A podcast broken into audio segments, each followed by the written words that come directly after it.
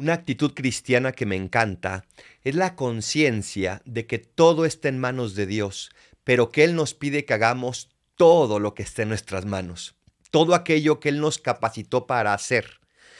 El cristiano no simplemente deja todo en las manos de Dios y se olvida y agarra una cierta indiferencia, sino que se involucra en primera persona porque sabe que parte de la respuesta de Dios es su vida misma, sus actos y sus decisiones. Hoy la antífona de entrada de este quinto domingo de Cuaresma dice, Señor, hazme justicia, defiende mi causa contra la gente sin piedad, sálvame del hombre traidor y malvado, tú que eres mi Dios y mi defensa.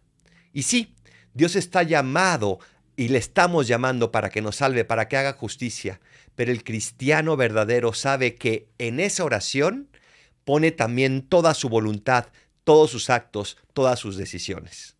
¿Estás confiando en el Dios de los imposibles, pero estás haciendo tú todo lo posible? Ojalá que así sea, y entonces Dios actuará y hará maravillas a través de tu generosidad y tu entrega. Soy el Paradolfo. Recen por mí, yo rezo por ustedes. Bendiciones.